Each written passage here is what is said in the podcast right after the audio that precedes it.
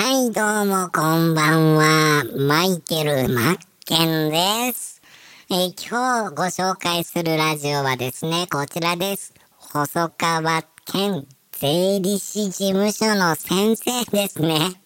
こちらの方皆さんでよかったら聞いてください。本当おすすめなのが、まずね、声、まあ、顔も優しい顔してるし、声がとっても癒されて、マイケルはよく眠る前に聞いて睡眠薬として使わせていただいておりますし、まあ話が優しいと。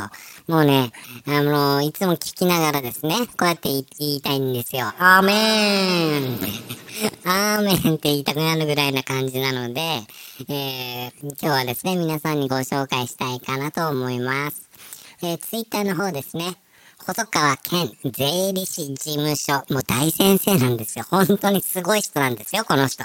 本当にすごい人ですからね。なかなかこういう人に出会えないと思います。ね、えーそんなマイケルはそういう、えーもうお偉いさんも、美味しく調理させていただきたいと思います。先生のじゃプロフィール、えー、ツイッターですね。東京国税局勤務後。税理士登録です。そして、えー外国法事務弁護士事務所、顧問弁、顧問税理士、外資系金融機関、国際税務アドバイザー、国立及び私立大学、大学院の総勢、長いって、ケンちゃん。長いってば。難しい、すごいのは十分伝わってくるってば。って言ったら怒られるんですけど。まあ、もう一回ちゃんと読みますね。本当にすごいんですよ。え、こ、こ、東京国税局勤務。そして税理士登録して、え外国法事務弁護士事務所顧問税理士。そして外資系金融機関国際税務アドバイザー。国立及び私立大学大学院の租税法。国際租税法及び租税法修士論文作成指導担当。国税不服、え審判所に国税裁、え審判官ですって。勤務後、税理士業務再開、外資系企業の税務に携わると。ね、一言でまとめさせていただきたいと思います。外資系企業の税務に携わる弁護士ですって、弁護士じゃない、税理士ですっていいんじゃないでしょうか。けどね、これ大変だったと思うんですよ。ツイッターのツイッターのプロフィールって160文字まで入るから、これ何回もね、細川健さんね、やり直したと思いますよ。あ、ちょっと長すぎたな。あ、ちょっと、あ、これ、多分これでしっくりきた。これ多分ね、160文字全部びっしり入れてると思うんですよね。そういう真面目というか、本当に優秀な方、頭のいい方っていうのがね、もう思いっきり伝わってきます。ということで、今日は細川健税理士事務所さんの僕はね、このラジオをおすすめします。えー23番目の映画。それでも僕はやってないって映画ありましたね。その2、一生の事実と事実の評価の違いわわかんないよ。まず聞いてみようね。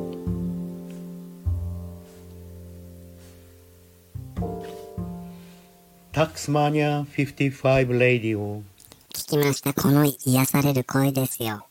ね、マイケルこれ最初聞いた時にね、こうやって聞こえました。Hey, タクシーこのタクシーはマニュアルですか？それともオートマ ?No, no, no. 50-50みたいな。そういう風に聞こえちゃったんですよね。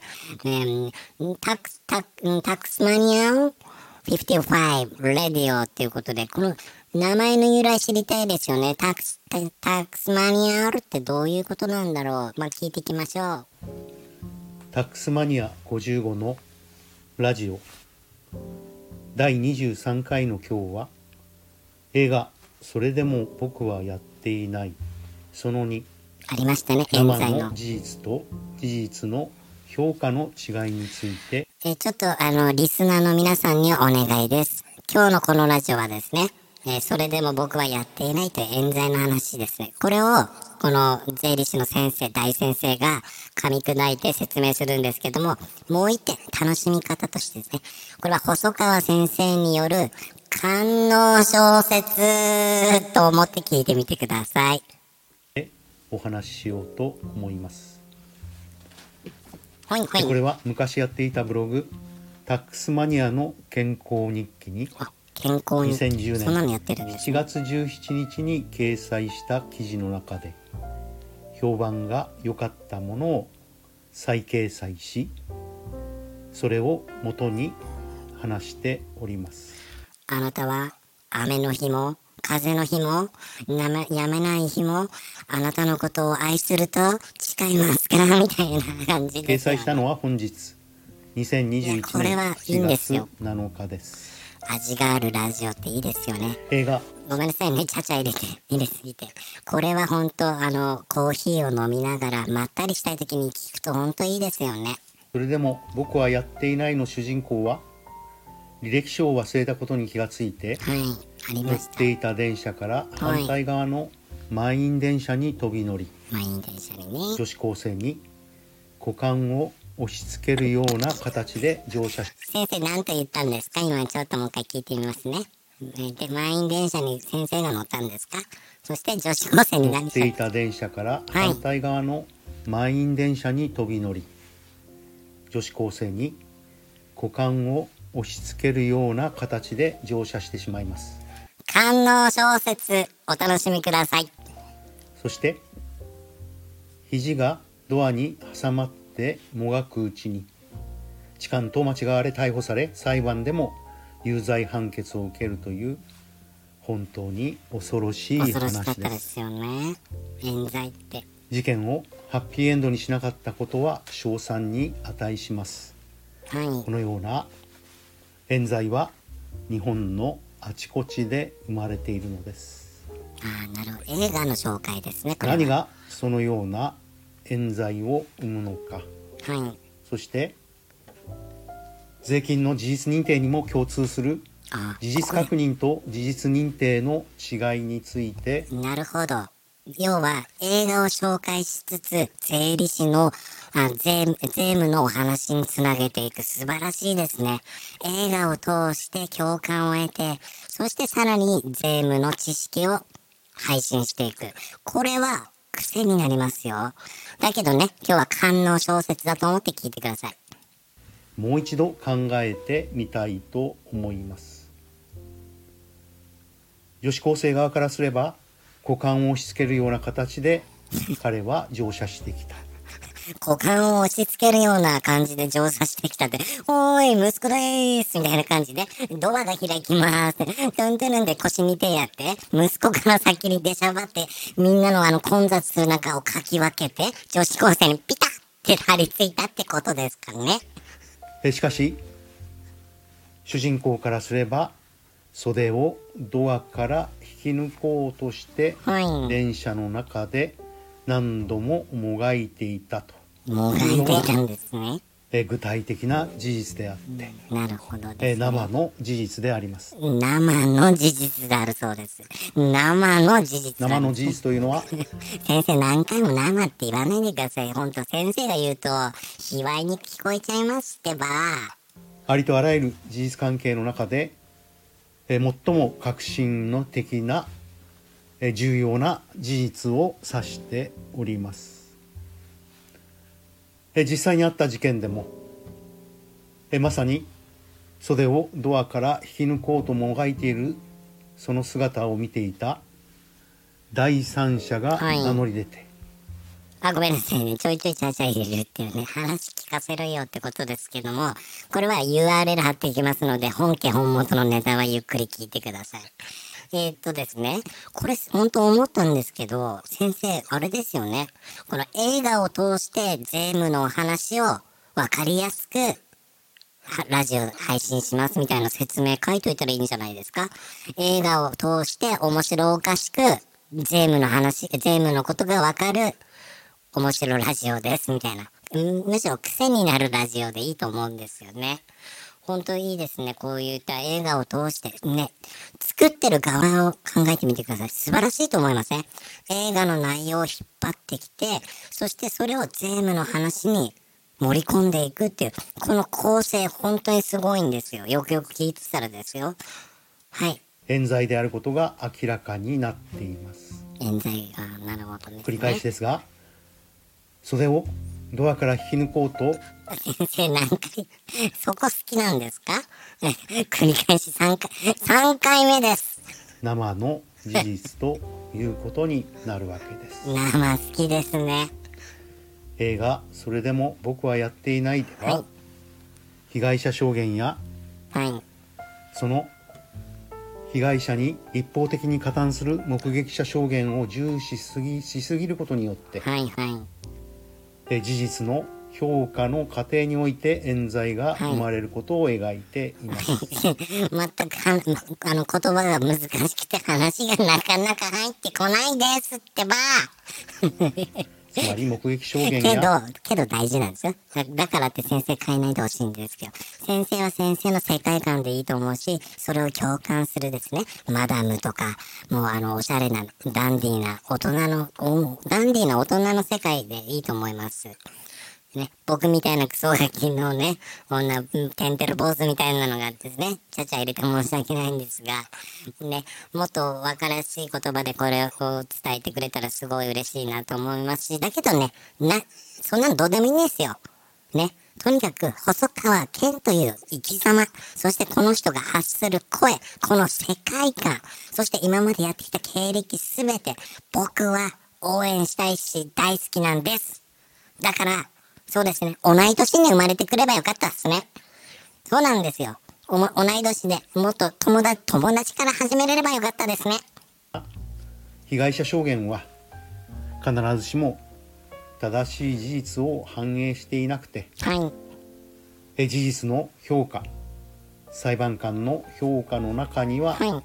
主観が紛れ込んでいるとち痴漢って言ったんですか痴漢痴漢ここにはその冤罪を生む土壌があります、はい。痴漢摘発を目論む警察は検察い。警察とここ検に加えて不確定情報ですが加えて、報奨金がもらえるというはい。地下鉄重要人のはい意図が絡めば。日常の空間で冤罪の生まれる土壌がすでに構成されていることは明らかですこれはあ、これで繋がりました。生の事実と事実の評価の違い、もは隔たりっていうことですね。すなわちもっとわかりやすく言うと、生の事実と事実の評価の違いということは、まあ現実とのすり合わせというか、ね、実際の違いっていうことですよね。やっとわかりました本。当に誰にでも起こり得る恐ろしい話なのですそうですよね。世間で大きな誤解があるのははい。経済的事実周辺的事実、はいそして生の事実 生好きだね。ケンちゃんは生がお好きなの。とえ事実の評価の区分けができていないことですそうですよね。事実事実の評価はい。事実認定にはその評価をする認定をする者の主観が入り込んできます、がそういうことですね。それに対し生の事実はな、何生行くんですか今日は。このラジオで生、生、生、生、生、生、生、生、生、生、生、生いなーみたいな。生、生、生、生、へへへへへ。生、生、生、生、生、生。がないわけです生の事実が発点であれば痴漢冤罪事件には当然ながら生の事実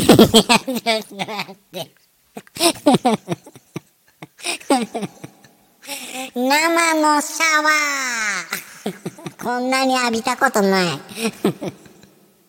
こんなに生を浴びるとは。官能小説でございます。完全に。具体的事実が存在しないはずです捏造事件にははい。その口裏合わせに口裏おのずと限界があってはい。生の事実と具体的な事実の捏造は丁寧な検証とそれに伴う生から始まり、生で目目覚め、生の、生による、生のための、生ラジオでございます。評価をすれば犯罪者の企みは。必ずバレる運命にあるはずです生来い、生来い。つまり私が何を言いたいかというと税務の世界でもそうですが事実認定の前に生。事実確認それも事件の確信になるはい。生の事実ありがとうをございます。生不足でした。ありがとうございます。することに重きを置くいただきこれがます。税務調査の本質であるといなるほどうことでですすね。生が大事だってことですね。えーもう一度時価値観の話に戻りますと極端な例ではありますけれども、はい痴漢のでっち上げをはい。繰り返していた女子高生やああ、女子高生ね。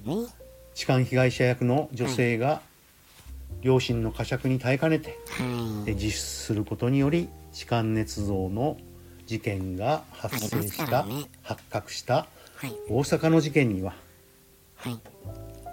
え股間を女性 いきなり来ますね。小出しで。もう一回聞こう。両親の呵責に耐えかねてえ実施することにより痴漢捏造の事件が発生した発覚した大阪の事件にははい。え股間を女性に押し付あ、股間って言ってるわけじゃなかったけるような形で電車に乗ってしまうあ違股間って言ってんだ。そしてはい。大丈夫ですか肘を引き抜こうとして電車の中でもがくといったはい。誤解を招くようなはい生のありがとうございます。生いただきました。存在しないはずなのですはい。ありがとうございます。それでも被疑者は逮捕され来い来い。生来い。場合によっては拘留され生。生。生だ。今だ。事生だ。件をでっち上げた者の一人が名乗り出なければい。生。そのまま有罪判決を受けていたところに恐ろしさを感じるわけです。そうですね。生。お願いします。生一丁。えこれを聞いているあ、税理士の皆さんに訴えたいあ、そうです。すいません。事実確認と事実認定は違います。事実確認と事実認定は違うんですよ。このラジオで一番大切なこと言いましたね。これを冒頭部分に持ってきたらもっと説得力ありますね。事実認定は違うんです。っていうテーマで今日は映画。それでも僕はやってないを通して面白おかしく生を伝えていきます。みたいな感じでしょうね。これを理解していない弁護士、税理士が現実に大勢いることは本当に困った話です。あ、いな、いなさすぎだよと。え実務では弁護士同士の落としどころを最初から探る作業があえ現実に存在していてはい、最初から探る作業。すごい。事実認定とはい事実確認と生、の。混同に拍車をかけていることははい。間違いがないと思います。生来い。生来い。冤罪は？はい。生の事実と具体的はいありがとう。事実の検証はい。そして。事実の評価という2段階で。警察検察。裁判所ははい。誤りを犯していてはい。冤罪は生まれていますなるほどですね。細川武の公式メルマガごめんなさい。細川武史っていう、たけ、もうごめんなさい。ジャイアンがすいません。いや、ケンってだと思ってました。失礼しました。名前を間違えてしまいました。細川隆って言うんですね。始めましたすいません。登録をお願いします生ですいません。い本日はや、ありがとうございます。ここ数日はいお話を続けているはい。生の事実と 最後に来るとは。事実の評価事実確認と事実認定の違いについてお話ししましたタックスマニア55はいはいレディはい。タクマニュア第23回のタックスマニアのラジオありがとうございます。栄養をいただきました聞いて。くださってありがとうございますありがとうございます。それではまた聞いてください来ねますよ。当たり前じゃないですか。先生どうもありがとうございました。ちゃちゃ入れてすみません。謝ります。えっと、あれですよね。僕すごい気になるのが先生ってどうやってその道に行こうと思って、もう経歴というか、まあ、プロフィールを見ればわかるでしょうけど、そういった細川武史の歴史を知りたいですね。そうすることでもっと謹慎感湧いて、もう多分このラジオみんな欲しがるようになると思いますよ。今日はどんな生観音小説を読んでくれるのかなっていうことで、先生ありがとうございました。アーメン